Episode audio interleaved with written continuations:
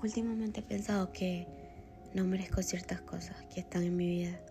Ese pensamiento de no merecimiento me hizo buscar la respuesta del por qué sentirme así.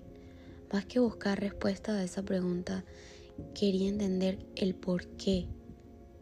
Paso la mayor parte de mis días buscando respuesta, incluso a cosas que no la tienen.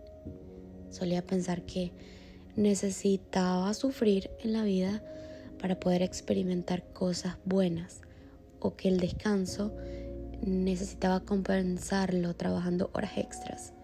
En realidad todavía me manejo en ese pensamiento, tanto que a veces rechazo o cuestiono cosas buenas que me pasan, porque no me creo que haya trabajado lo suficiente para ello, o no he pasado por lo que algunas personas tienen, así que no me lo merezco.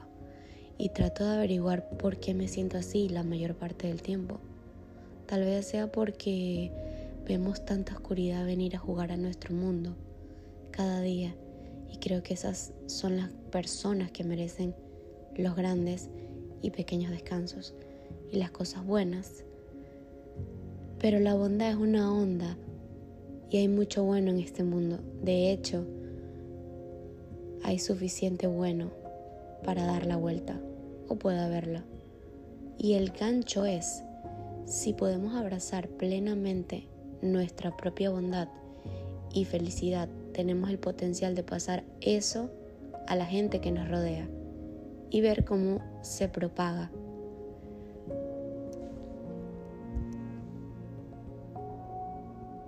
Rechazar tu bien no sirve a nadie si eres como yo y tal vez a veces te cuesta sentirte digno, aquí está tu recordatorio para comprobarlo un poco. Porque si va a ti, vendrá a ti por una razón.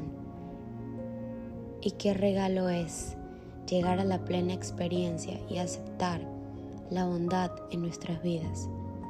No podemos aceptarlo completamente si no nos vemos como dignos. No podemos fingir que la oscuridad no es real, pero también tenemos que tener cuidado de no arrastrar nuestra oscuridad a nuestra luz. Todo lo que hace es darte una habitación como tenue para vivir.